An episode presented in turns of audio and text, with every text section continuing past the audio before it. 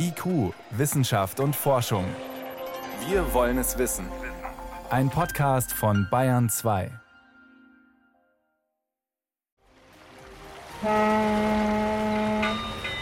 Ja, klingt schon ein bisschen nach Fährenweh. Ab in den Süden. Das Forschungsschiff Sonne ist zur längsten Non-Stop-Fahrt der letzten Jahre aufgebrochen in den Südatlantik.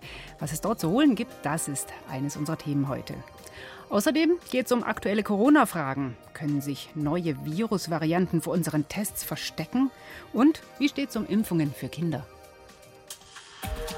Wissenschaft auf Bayern 2 entdecken. Heute mit Miriam Stumpfe. Das klingt wirklich nach Fernweh. 70 Tage quer über den Ozean. Wellen, Wasser, Wind, fernab vom Alltag an Land. Wer lässt sich da nicht zu Träumen anstecken? Einem guten Dutzend Wissenschaftlerinnen und Wissenschaftlern, die am Wochenende an Bord des Forschungsschiffs Sonne gegangen sind, steht das jetzt bevor. Allerdings, man ahnt es, Urlaub ist das alles nicht. 30.000 Kilometer lang wird die Reise, einmal Südatlantik und zurück, ein paar Schlenker noch dabei. Das ist ein ganz schöner Ritt. Zwischenstopp an Land kann sich die Crew nicht leisten wegen Corona. Und Arbeit gibt's genug bei diesem Mammutturn. Wichtige Messgeräte müssen dringend aus dem Ozean geborgen werden, sonst könnten sie bald ihren Geist aufgeben. Thomas Sambol hat mit dem Expeditionsteam vor der Abreise gesprochen.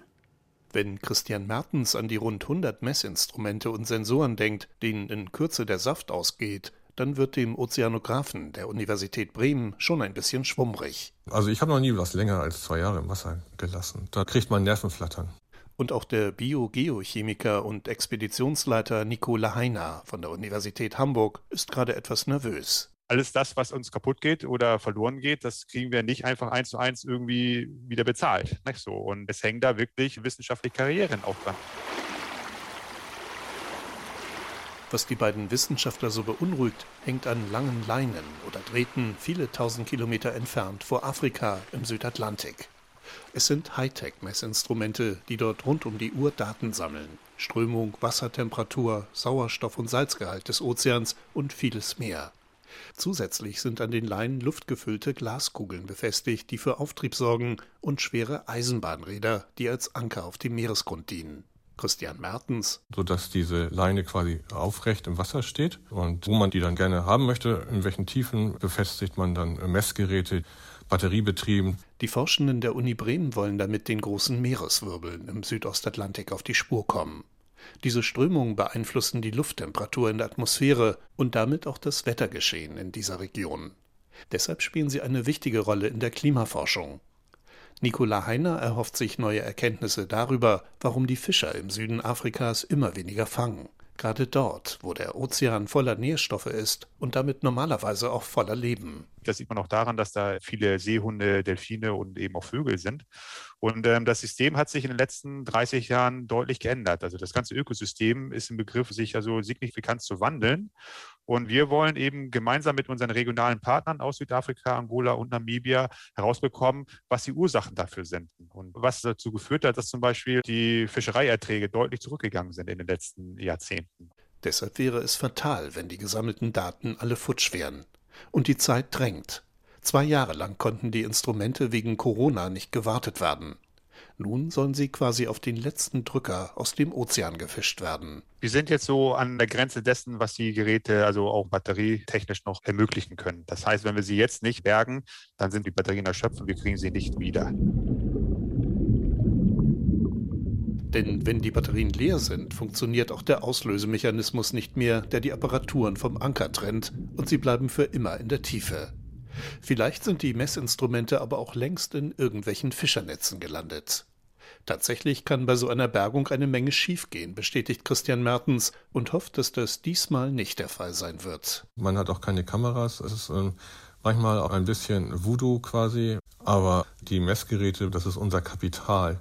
Wenn wir das verlieren, dann verlieren wir auch die Möglichkeit, Projektarbeit zu machen. Und die meisten Stellen für Doktoranden und für den wissenschaftlichen Nachwuchs das wird alles über Projekte finanziert, also die Nachwuchsförderung. In unserer Arbeitsgruppe jedenfalls viele quasi zusammen. Also das wäre katastrophal, wenn wir, wenn wir unsere Geräte verlieren. Das sieht auch Nico Lahaina von der Uni Hamburg so. Es kommt natürlich dazu, dass es auch eine finanzielle Sache ist, weil also die Geräte, die wir da insgesamt im Wasser haben, da sprechen wir über Millionenbeträge. Deshalb also nehmen die Wissenschaftlerinnen und Wissenschaftler jetzt eine Expedition in Kauf, die in jeder Hinsicht extrem anspruchsvoll ist. Da die Sonne ununterbrochen auf See bleiben wird, musste die Crew Ausrüstung und Vorräte für über zwei Monate bunkern. Nachtanken wird nur mit Hilfe eines Versorgungsschiffes vor Kapstadt möglich sein. Und vor dem Ablegen mussten alle Crewmitglieder auch noch zehn Tage einzeln in Corona-Quarantäne.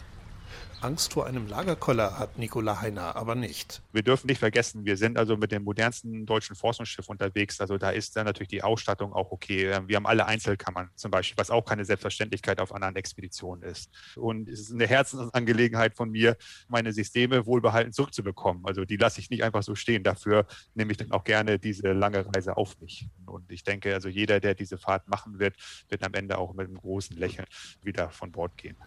Wer möchte, kann bei der Expedition der Extreme quasi live dabei sein. In einem Blog der Uni Hamburg will Nico Lahaina mit Studierenden regelmäßig über das Leben und Arbeiten an Bord berichten. Das Forschungsschiff Sonne, es hat heute den westlichsten Punkt Spaniens umfahren. Seit dem Wochenende ist es unterwegs auf Expedition Richtung Südatlantik. Sie hören Bayern 2.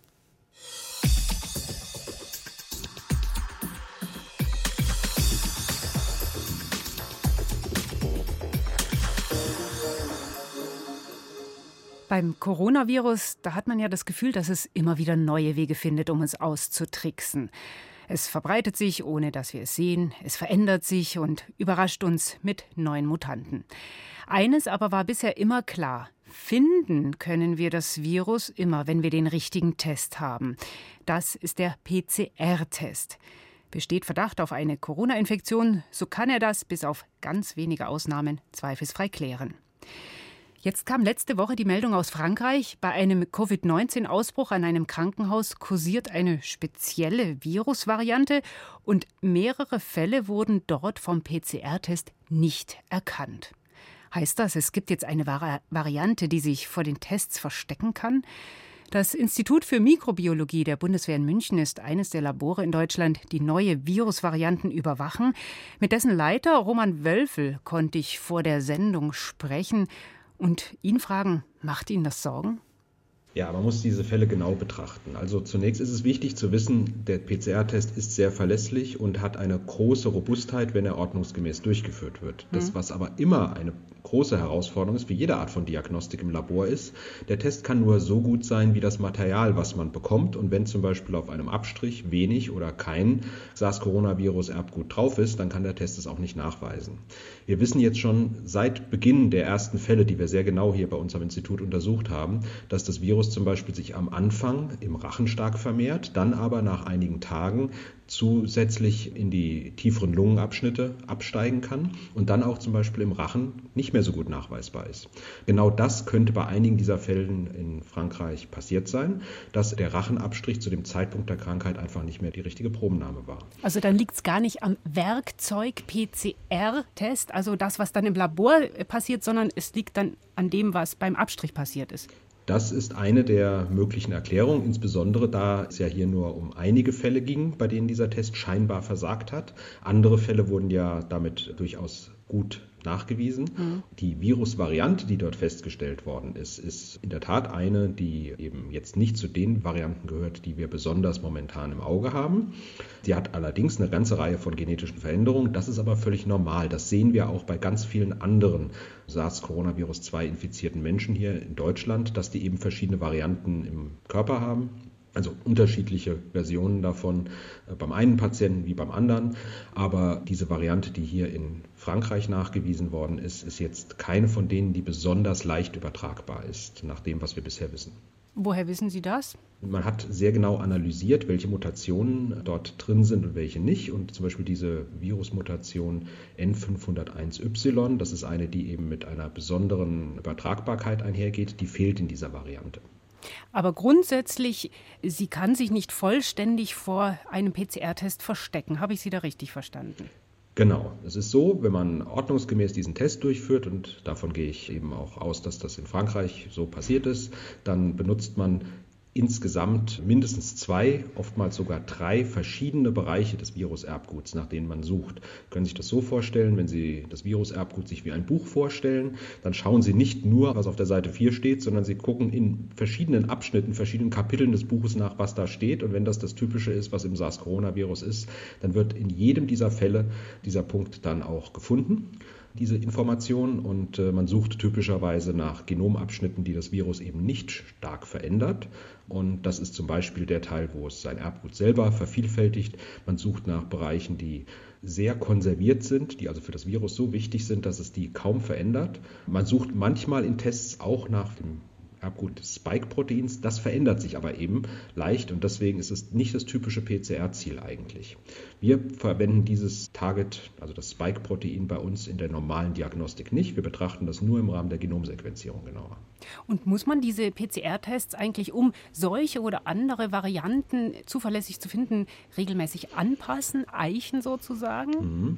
Ja, das ist bei jeder Art von PCR-Diagnostik so. Das machen alle Labore, die diese PCR-Verfahren zur medizinischen Diagnostik einsetzen. Es wird regelmäßig geprüft, ob ein Krankheitserreger, ob sich das genetisch verändert hat und ob man eventuell die entsprechenden Ziele deswegen anpassen muss. Das ist auch der Grund, warum man, um besonders sicher zu gehen, eben von vornherein gleich mit mehr als einem PCR-Ziel an den Start geht, damit man eben immer einen sicheren Nachweis auch hat. Das tun wir und viele andere auch. In jedem Fall ist es so, dass wir noch keinen Fall hatten, mir ist auch kein Fall auf der Welt bekannt, wo alle Targets auf einen Schlag ausgefallen wären. Also alle Ziele, nach denen der Test sucht. Richtig, genau. Und äh, dieses Überprüfen, das macht man, indem man einen Teil der Viren, die man findet, äh, sequenziert, deren Erdcode. Genau, das machen wir jetzt ja besonders für das SARS-Coronavirus 2, um seine genetische Veränderung möglichst genau zu beobachten. Das, ist, eine, das, das ist eine komplette Genanalyse.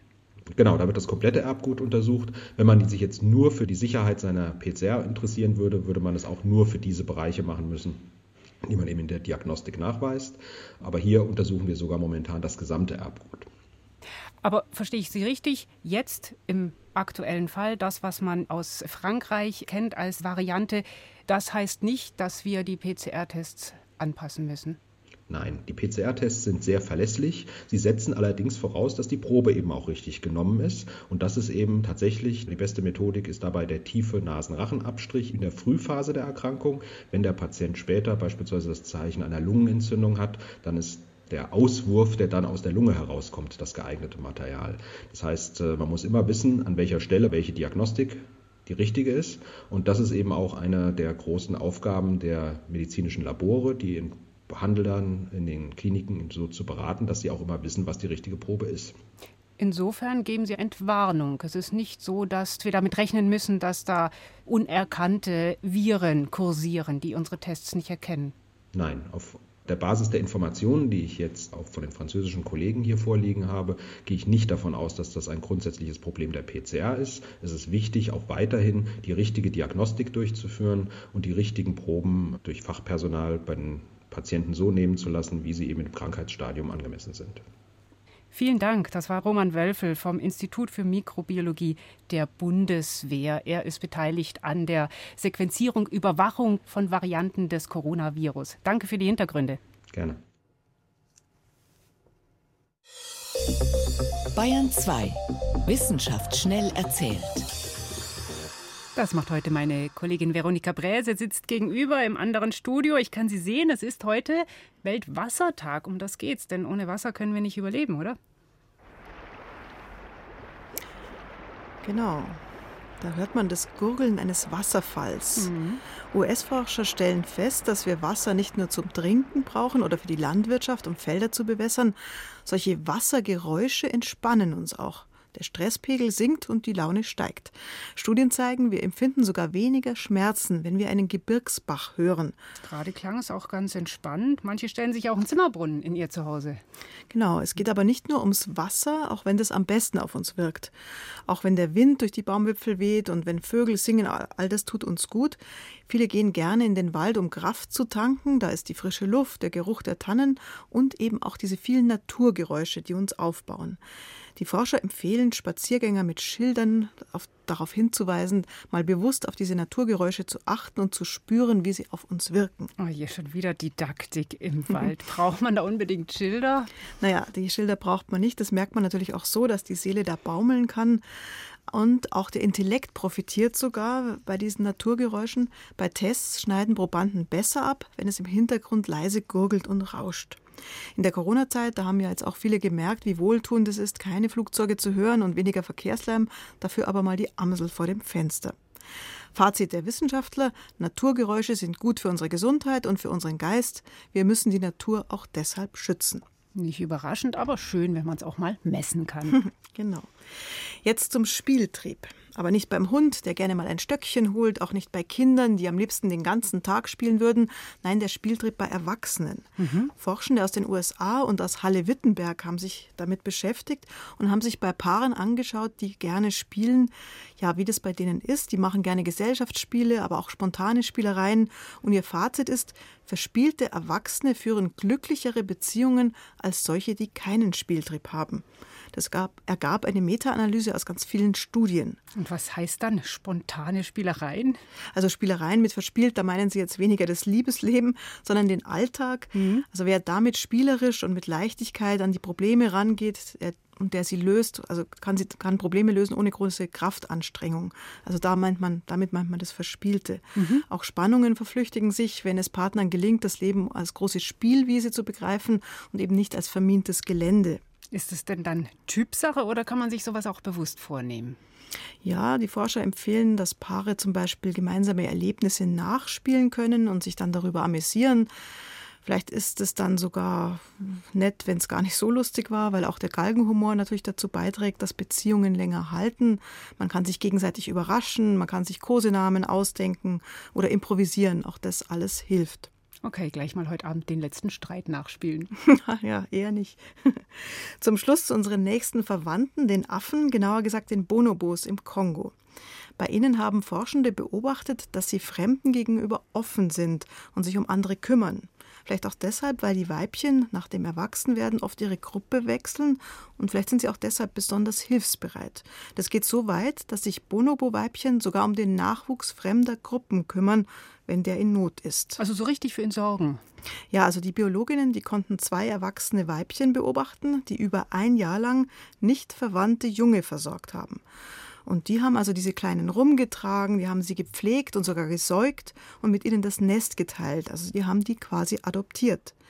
Die leiblichen Nachkommen der beiden Weibchen waren schon erwachsen und in andere Gruppen ausgewandert. Die Weibchen hatten also Übung und wussten, wie, sie das mit der, wie das mit der Aufzucht geht. Und ist dieses fürsorglich eine spezielle Bonobo-Fähigkeit? Naja, auch Menschenaffen und Schimpansen kümmern sich um fremden Nachwuchs. Es gibt sogar Fische, die kleine Fischchen adoptieren und sie beschützen. Auf jeden Fall ist es nicht nur eine menschliche Eigenschaft, Empathie zu entwickeln und sich für andere einzusetzen. Fürsorgliche Bonobos, verspielte Paare und wohltuende Naturgeräusche. Das Leben kann so schön sein. Vielen Dank. Das war Veronika Bräse mit den aktuellen Meldungen. IQ, Wissenschaft und Forschung. Wenn Sie mehr wissen wollen, Hintergründe zum Programm von IQ finden Sie unter bayern2.de. IQ, Wissenschaft und Forschung. Montag bis Freitag ab 18 Uhr. Erst die über 80-Jährigen, dann die über 70, dann die nächstjüngeren und schließlich der Rest. So ist grob die Reihenfolge beim Impfen gegen Corona. Kinder was für eine Frage, wenn nicht mal genug Impfstoff für die wichtigsten Risikogruppen da ist. Außerdem bei Kindern ist man mit der Zulassung von neuen Impfstoffen immer besonders vorsichtig.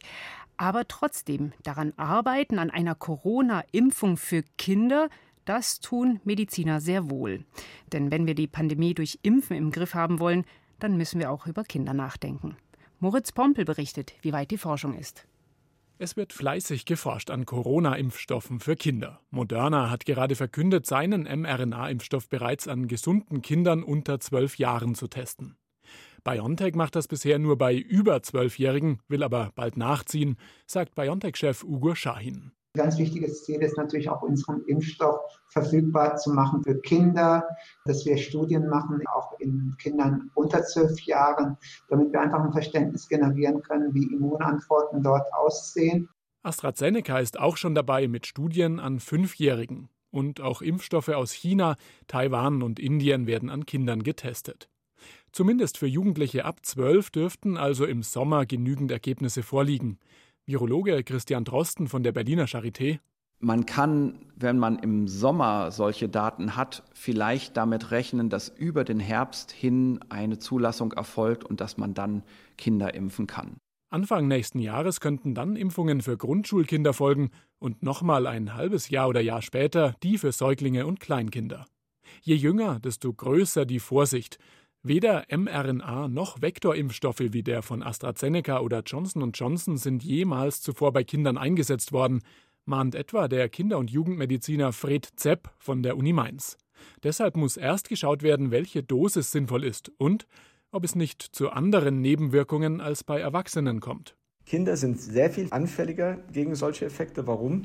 Weil der Organismus des Kindes sich ständig verändert auf dem Weg zum Erwachsenenalter, während der erwachsene Mensch, der hat einen stabilen Organismus, der jetzt keine großen Veränderungsschritte hat. Auf dem Weg des Kindes vom Säugling bis zum jungen Erwachsenen muss man aber eine viel größere Sorgfalt walten lassen. Und auch wenn Impfstoffe für Kinder mal zugelassen sind, es ist durchaus umstritten, ob dann wirklich alle Kinder standardmäßig geimpft werden sollten.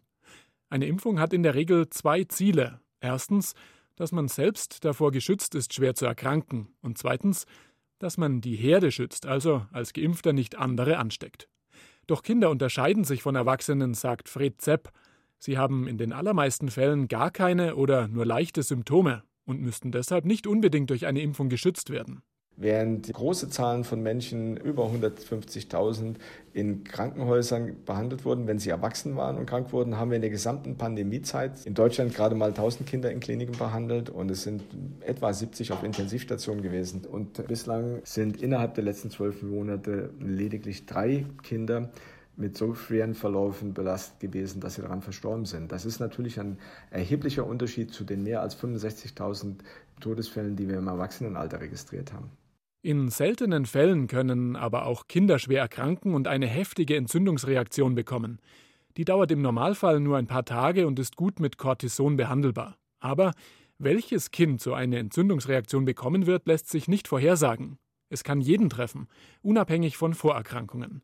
Deshalb sollten alle Kinder geimpft werden, sobald ein sicherer Impfstoff da ist, sagt der Kinderinfektiologe Johannes Liese von der Uni Würzburg gerade wenn die Infektionszahlen bei Jüngeren steigen, so wie momentan, weil schwere Verläufe dann häufiger wären.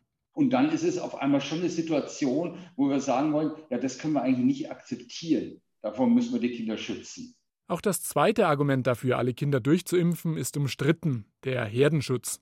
Erhebungen in Kitas und Schulen haben gezeigt, im Vergleich zu Erwachsenen geben Kinder viel seltener eine Infektion weiter. Sie zu impfen, um andere zu schützen, könnte also unnötig sein. Außerdem ist noch nicht abschließend geklärt, ob ein Geimpfter tatsächlich weniger ansteckend ist, wenn er sich trotz Impfung mit Corona infiziert. Daten aus Israel sprechen allerdings dafür. Deshalb plädiert die Medizinethikerin Alena Büchs von der TU München dafür, alle zu impfen, wenn ein sicherer Impfstoff da ist. Und dazu gehören auch Kinder und Jugendliche. Und gerade Jugendliche nähern sich ja doch auch erwachsenen Übertragungsraten und dann auch äh, Erkrankungsraten immer stärker an. Also insgesamt wäre es schön, wenn auch viele Kinder geimpft wären.